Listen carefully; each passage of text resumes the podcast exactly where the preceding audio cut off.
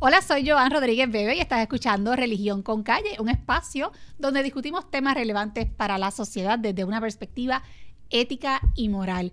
Porque, como ya sabes, la separación de iglesia y Estado no significa que los creyentes no podamos expresarnos sobre los asuntos que nos afectan día a día. Nos encuentras en las redes sociales, en Facebook, YouTube, Twitter, Instagram y también en las aplicaciones para podcast. Así que tú escoges cuál de estas plataformas te gusta más para escucharnos. Y lo más importante, siempre, siempre lo digo, lo verás en pantalla en la página de Facebook de Religión con Calle, además de darle like, dale seguir y ver primero para que te asegures que cuando se publiquen nuestros episodios te aparezcan en tu página personal y de esta manera no te pierdes ninguno de nuestros programas. Bueno, hoy vamos a estar hablando sobre cómo enfrentar desde la fe un diagnóstico de cáncer o de cualquier otra enfermedad terminal o crónica. Y para hablar sobre este tema me acompaña Maribel Cruz Roldán, quien es sobreviviente de cáncer de mama y está aquí conmigo. Gracias Maribel. Gracias por invitarme. Para compartir conmigo y contigo eh, su experiencia de vida, su experiencia de fe y cómo ella enfrentó eh, y superó porque está aquí para contarlo, así que damos gracias a Dios por eso, eh, ese diagnóstico de cáncer tan, tan serio que, que, recibió hace más o menos cinco años atrás, Maribel. Bueno, fui diagnosticada en el 2009, ya hace cinco años cumplí, como por decirlo de esa manera, cuando ya te dicen que está en remisión, que eres sobreviviente verdaderamente. Ok, o sea que hace 10 años atrás estamos hablando del diagnóstico. Maribel, cuéntanos cómo fue esa, esa reacción inicial ante una noticia. De, de, esta, de esta calibre. Es, es terrible porque sobre todo si tú vienes de una familia que pues relativamente saludables eh, yo tengo una mamá que, que parte, ¿verdad? De, ya mismo te puedo contar un poquito, pero tiene 85 años y está muy bien. Como Coco, como, diríamos. como diríamos por ahí. y pues en, en, mi caso también era relativamente saludable, pues uno va a los médicos como, como siempre, ¿verdad? Hace sus, sus chequeos regulares, pero nada más allá. Así que tú lo menos que esperas que en un momento te digan sí. Pero antes de que te lo digan, yo me había hecho un autoexamen y haciéndome el autoexamen encontré algo que como que me molestó de hecho. Y yo había ¿Se te dolió? Sí, me dolió. Este, yo había escuchado personas que decían, no, porque el cáncer no duele, porque la verdad es que uno escucha tanta cosa. Y encontré como una pelotita y yo decía, y me molestaba. Pero que un nacido, qué sé yo, pueden ser tantas y tantas cosas. Nada, que uno lo dejó pasar, lo dejó pasar un ratito.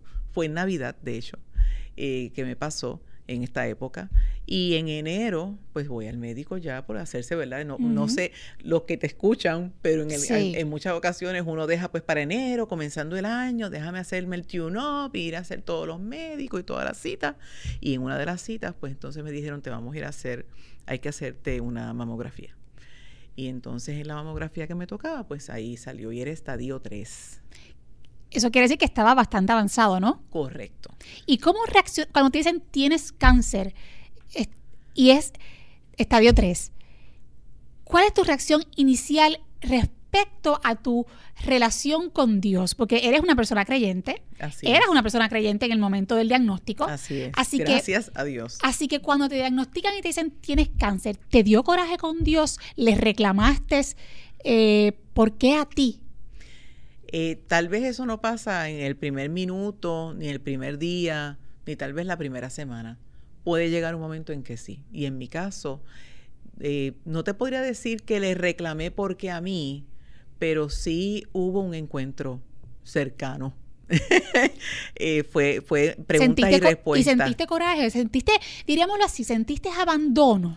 Sientes, sí, sientes abandono. Y, y, y todo tiene una, una una razón y tiene una raíz. Mi papá, eh, yo nunca tuve a mi papá sano. Mi papá era pues esquizofrénico, por lo tanto yo tenía ausencia de papá. Cuando yo me convierto al Señor y recibo a Jesucristo como mi Salvador, el Señor viene a ser mi Padre. Así que comienza la duda y la preguntadera, porque soy preguntona. Este de, ok, ¿y ahora cómo es que yo voy a enfrentar esto? Y había pasado algo anterior. Y lo que otra cosa que había sucedido era un divorcio muy difícil para mí. Así que llevaba el divorcio a cuestas y luego el cáncer. Que pues parte ¿verdad? de lo que hablo en mi testimonio es que entiendo que, que ¿verdad? una cosa pudo haber traído a la otra. Claro. Y hay estudios que así lo dicen. Así que era como este primer golpe y luego el segundo golpe y era, ok, ¿y qué es lo próximo? Y, y hay un momento en que sí, que tu fe es probada. Y la misma palabra te lo dice. ¿Y cómo que tu se, fe va a ser probada. ¿Y cómo se persevera en la fe en medio de esa dificultad, en medio, en medio de ese sufrimiento, de esa, incluso de esa angustia de no saber si vas a ser sana o no vas a ser sana? Mira, Joan, ¿Cómo el se primer persevera? momento, para contestarte lo que me, dij- me preguntaste ahorita, el primer momento, a ti se te nubla todo. Es como, ¿qué se supone que yo voy a hacer en los próximos cinco minutos con este diagnóstico? ¿A dónde voy? ¿A quién se lo digo? O sea, es tú saliendo con tus mamografías, las personas que te están atendiendo mirándote con cara de, ella salió positivo, y te empiezan a dar referidos y tú dices, y te montas en el carro y tú dices, ¿a dónde voy? ¿Qué hago? ¿A quién se lo digo? En mi caso, habíamos perdido también a una tía que era muy especial para nosotros. Yo dije, yo no se lo puedo decir a mi mamá, yo no se lo puedo decir a mi hermana. Recorrí corriendo a la familia de la fe. Gracias que Dios tenía esa familia de la fe, a mis pastores, a mis hermanos, y esos fueron los primeros que, que lo supieron y comenzó la oración. ¿Cómo tú este, puedes eh, manejar esto teniendo la fe? No hay de otra. No hay de otra. Tú necesitas ir delante de la presencia del Señor, llorar, eh, que, que hay un, momento de quebranto y decir qué es lo que está pasando. Ayúdame a lo próximo. ¿Y qué es lo próximo? Tan sencillo como a lo mejor tienes que regresar al trabajo. Así de sencillo. Continuar la vida en el Sí, día a día. e- e- exacto. Y, y que la gente no te viera llorar. Y entonces por la noche y te tocas y entonces lo que antes a lo mejor te dolía un poquito, de pronto todas estas emociones a flor de piel puede hacer que te duela más, porque en realidad tiene que ver con eso también, ¿no? Y entonces comienza la gente a llamarte y a vamos a orar por ti y ya tú vas a ver y a qué médico vas a ir y entonces empiezan las preguntas y tú no sabes que tú vas a Y esa contestar. pregunta, esa pregunta es bien importante. La selección del médico, no solamente desde, la, desde el punto de vista clínico y médico, sino desde el punto de vista también espiritual. Cómo un médico eh, se convierte en un acompañante fundamental en el proceso de sanación de los pacientes. ¿Cómo fue tu, tu experiencia con tu médico? Pues mira, el camino fue un camino de unos cuantos meses, largos meses. Eh, primero porque yo quería la certeza, primero que la palabra del Señor dice que Él sanaba a todos y Él sanaba a muchos. Así que yo comienzo en ayuno, en oración, en búsqueda de, de su palabra, todas las escrituras que hablaban de sanidad. Eso fue lo primero. Así que yo fui el, primer, el médico por excelencia y comencé a declarar la palabra, ¿verdad?, en, en, en mi casa. Yo no tomo la decisión tan pronto porque a los tres meses, yo se lo digo a mi mamá, tal vez a los tres meses, más o menos, y mi mamá la diagnostican con cáncer en medio de mi proceso. Así que parte de lo que hago es esperar a que ella pase su proceso para entonces luego pasarlo yo. Es, eh, fue terrible ver a tu mamá pasando por un proceso que se suponía que eras tú pero esa misma fuerza que yo vi en ella, eh, esa entereza que vi en ella fue la que me hizo también a mí. Luego, cuando me tocó el momento, pues entonces este, poderlo pasar. Eh, para hacerte la historia corta, eh, me llevaron a unos cuantos, me refirieron a unos cuantos eh, médicos, pero no eran las personas. ¿Por qué? El primero me dijo, pues mira, yo voy a hacer, de hecho él, no vive ya, eh, yo lo que voy a hacer es que te voy a meter a sala y cuando te metas a sala, ahí voy a hacer la biopsia y, voy a verificar si está regado o lo que sea. Y yo, le, yo me le quedaba así mirando como, él me está diciendo que él me va a meter a sala y que al final yo no voy a saber si lo tuve, si no lo tuve, porque él simplemente va a cortar el, el seno y punto. O sea, se fue. Y cuando yo despierte, estoy despierta sin un seno. ¿Ok? Y así mismo se lo dije al doctor, le dije, doctor, explíqueme bien. Y él me lo explicó y yo dije, ok, pues muchísimas gracias, cogí mis cositas y me fui.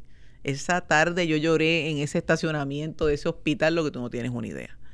Luego me refieren a otro. Y cuando me refieren a este otro, me dice, verdaderamente, sí, Maribel, tenemos que hacer, eh, eh, o sea, tiene que ser radical por la manera en que está ubicado, el tumor y todo esto.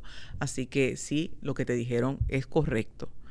Y yo estaba haciendo ya los planes para operarme cuando recibí una palabra de parte del Señor diciéndome como si no estaba lista, pues no lo hagas. Así que seguí orando y esperé. Llamé el, lunes y dije, no estoy lista. Él no era. Seguí buscando otros médicos y ahí entraron unas grandes amigas y demás. Y esta persona me dice, mira Maribel, yo te voy a llevar a este cirujano, que es muy amigo mío.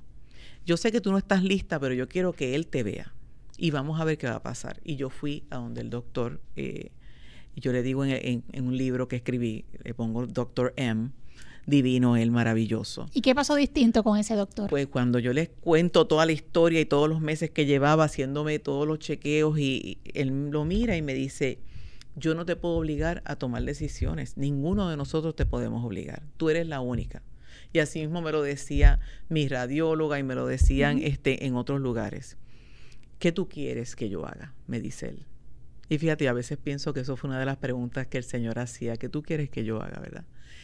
Y yo le dije, yo quiero que usted camine conmigo el camino de la fe, hasta que yo esté lista y encuentre los médicos que son. ¿Y que le respondió? Porque él era un cirujano general. Y él me dijo, sí, lo voy a hacer. Y por meses él estuvo cotejando, haciéndome pruebas, y, en un momento determinado, recuerdo como ahora, eh, me dijo Maribel, yo no sé lo que tú estás haciendo, pero síguelo haciendo.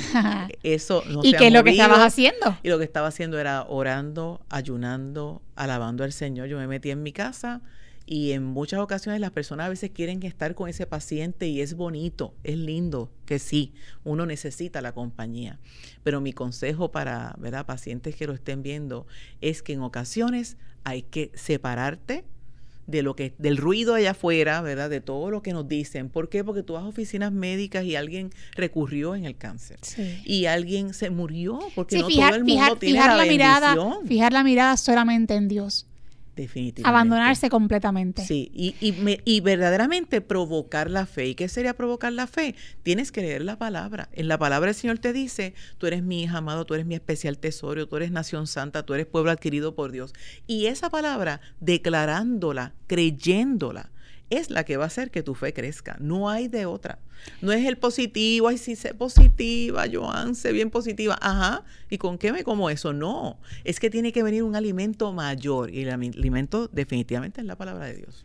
¿Dirías que tu fe creció en este proceso de enfermedad? Sí, sí creció. O sea, ¿sirvió para algo? Sí, definitivamente, definitivamente. Y, y ahorita, ¿verdad? Fuera de cámara te comentaba que hubo una noche en que yo decía, dime cómo se llama esto. Esto tiene que tener un nombre y apellido, tiene que haber pasado algo, te digo, soy preguntona. Y luego de toda una noche en, en, gemido, en, oración y en estar con, con, su palabra, su palabra tan hermosa que me dice, y fue también una Navidad, me dijo, porque yo sé los pensamientos, Jeremías 29:11, porque yo sé los pensamientos que tengo para ti. Son pensamientos de paz y no de mal lo que tienes no te lo di, no te lo di yo. O sea, él, él confirmó que a mí no me eches la culpa y quiero también dejarlo saber. En ocasiones pensamos y creemos, y pues eso vendrá no sé de dónde, que Dios está sentado en su trono diciendo, a este le voy a dar esto, a este le voy a dar el otro. No, Señor, Dios es bueno y Dios es amor y eso no cambia. Pero claro, estamos en un mundo caído en un mundo con muchísimas situaciones y nuestro cuerpo, así como los autos, como las computadoras, se gasta. Y en ese proceso, Maribel, ¿nunca pensaste abandonar la fe? ¿No te pasó por la cabeza no, no, no. ¿Sabes qué, señor? Pues olvídate, yo no creo en, no sé si creo en ti. Ay, no, no, nunca, nunca, nunca. O sea, que te mantuviste firme. Sí, sí, sí, no, yo lo amo y, y, él es mi papá, mi esposo, mi CEO, él es mi pues todo. definitivamente es un proceso donde cada, cual lo experimenta a su forma, ¿no? Pero se da esa esa, se puede dar esa dinámica de, de, dudar incluso de la propia existencia de Dios, de cuestionarse si realmente está escuchando a uno o no lo está escuchando. Pero creo que lo importante eh, es que aunque uno tenga esos cuestionamientos que podríamos llamar incluso hasta normales, claro que sí. Existe esa comunicación. Es decir, comunicar, hablar, hablar con Dios. Eso es así. Y tener ese diálogo. Entonces, en medio de la enfermedad, Maribel, pueden pasar muchas cosas. Hay quienes piensan que los religiosos, las personas creyentes, nos gusta sufrir como si fuéramos masoquistas, como si nos gustara el sufrimiento, pero no. Lo que pasa es que vemos en estas instancias de profundo dolor, de profundo temor, de angustia, oportunidades para crecer claro. en la confianza en Dios y en el abandono a la voluntad del Señor, que son cosas muy diferentes. Entonces uno enfrenta el reto de la fe desde otra perspectiva, el, reto del sufrimiento desde otra, o la enfermedad desde otra perspectiva. Y saber que no, todo aquel, ¿verdad?, que, que, que cree en el Señor Jesucristo, sabe que Él también pasó por tantas situaciones y Él es nuestro Señor. Y que hizo muchos milagros de sanación. O sea que y que todavía ocurre y, hay personas que en otros países, pues yo también lo, yo de hecho fue un tiempo para yo leer eh, y ver que, señor, en otros países tienen tanta fe que en efecto los milagros ocurren a diario y a cada momento. Nosotros tenemos tantas otras cosas. Y el que quiera saber de ello, que busque, porque el que busca encuentra. Ahora, el que está decidido a que no va a creer en los milagros, porque punto, porque no, eso ni aunque se lo muestren y se lo corroboren, de la forma que sea, lo va a creer. Pero el que de verdad tenga esa inquietud, que se dé la oportunidad, ¿verdad, Maribel? de conocer tantos testimonios de personas que han sido sanas con la ayuda médica, pero también en ocasiones por eventos sobrenaturales que, no tienen explicación. Mira, yo iba a las oficinas eh, de todos estos médicos que te estoy hablando y en medio del proceso y oraba por otros. Porque es que hay un acompañamiento dentro de este, y lamentablemente tuve acompañamientos de personas que no, hoy no están con nosotros, pero están con el Señor. Y yo creo que lo más importante aquí es saber para dónde tú vas y con quién tú estás quién es la persona que va a estar contigo en esto, para bien o para bien, ¿verdad? Y como esta experiencia de vida te sirvió para tanto, ¿verdad? No solamente para amar más al Señor y crecer en tu fe, eh, también rindió fruto. Ay, sí, y publicaste un libro. Y publicaste un libro. Me gustaría que nos hables un poco qué lindo. cómo este libro puede servirle a las personas que estén pasando por una situación de cáncer Claro que sí. Pues mira, es 12 rounds para combatir el cáncer, un testimonio de fe y esperanza para el paciente y cuidador. Enséñalo en la pantalla. Aquí. Gracias. Pues mira, este, este libro nace inmediatamente que él me, yo recibo ya de parte de él, ya teníamos los médicos y me dijo, vas a pasar por el proceso. Y yo le dije, ¿cómo yo voy a pasar? Y él me dijo, round and round. Sentí su voz diciéndome round and round, como los boxeadores. Y yo creo que paso a paso. Está, sí, con uno, ¿verdad? Pues yo decía, yo creo que tú me veías cuando uno está con el Tito Trinidad de la vida y todo esto, ¿verdad? Así que, este, amén de las personas que no le gusten, sabemos que el boxeo es algo, pues, violento, pero en ese momento era la manera en que yo lo pude entender y así lo pude, ¿verdad? Interpretar. Y era así, era paso a paso. Me decía, tú no puedes completar una carrera sin terminar el primer round. Y normalmente, este, y cuando lo vemos, ¿verdad? Eh, si vemos la analogía, ese boxeador tiene una esquina. Y esa esquina lo, lo, entrena, está con esa persona, le da los consejos, está todo el tiempo acompañándolo, pero si te fijas, cuando él va al cuadrilátero, va solo. Y el paciente de cáncer o de cualquier otra enfermedad, quien recibe la quimioterapia, es el paciente, quien estira la mano, y le sacan sangre y le ponen, es el paciente. Podemos decir, yo estoy contigo, te voy a acompañar, pero a veces escucho, este, sé lo que sientes. No, usted no diga, sabes lo que siente si usted no ha pasado por esto, ¿verdad? Te puedo entender. Y, dice, bueno, pero no, no me puedes entender. No, exactamente. Así que es ese paciente el que va solo a ese cuadrilátero con este gran gigante que se puede llamar cáncer o se puede llamar cualquier otra enfermedad, ¿verdad? Mayweather. Sí. Así que, ¿cómo lo hacemos? Pues lo tenemos que hacer primero. Bueno, Coto, ¿verdad? Que no, no, no. También. exacto. vamos a nuestros campeones. Y también, como yo. Mira, pues este libro lo que tiene es un recuento de las diferentes ¿verdad? pasos por las cuales yo eh, eh, tuve que caminar ese trayecto, pero también quise, como me pasó, eh, darles unas herramientas de cartas, borradores para poder eh, reclamar algún servicio que haya sido en un momento eh, negado por su plan médico. Ahí me pasó y lo tuve que hacer así, puertita a puertita. Eh, poder solicitarle ayuda a organizaciones sin fines de lucro para lo que sea, desde su peluca hasta alguien que lo lleve a las citas, o sea, hay cartas borradores para eso. O sea, que tiene material práctico para el paciente. Correcto. Aparte de, de del testimonio. claro, el testimonio. Y también hay palabra de Dios, esa palabra que a mí me servía cada vez que necesitaba una palabra de aliento, que le tengo que decir que es como el desayuno. Era todas las mañanas y cada vez que salía de la quimioterapia me encerraba con el Señor a adorarle, a buscar su palabra hasta que me quedaba dormida. Pues todo aquel que esté interesado, ¿verdad?, en, en conocer de esa experiencia y tener este, este libro como un recurso para enfrentar la enfermedad enfermedad suya, de un ser querido, pues lo puede conseguir. Eh, Maribel, ¿y cómo dirías tú, o si nos puedes hacer alguna anécdota de alguna de algún evento o de alguna de cómo Dios se manifestó en medio de la enfermedad de formas misteriosas, por decirlo de esta manera. ¿Te pasó algo que tú dirías, bueno, esto no hubiese pasado si no fuera porque realmente Dios estaba caminando bueno, conmigo? encontrar a mi doctora fue así. Y luego de haber caminado tanto, yo voy con, cada día que uno va como paciente en este proceso, cada día los sobres amarillos son más de todas las pruebas y siempre las tienes que llevar a muchos de estos sitios, ¿no? Así que yo voy todavía buscando la famosa o el famoso doctor. Y me envían a esta oficina en, en San Pablo, a esta oficina que hay cinco doctores, pero yo no sabía ni quiénes iban a ser ni cómo era.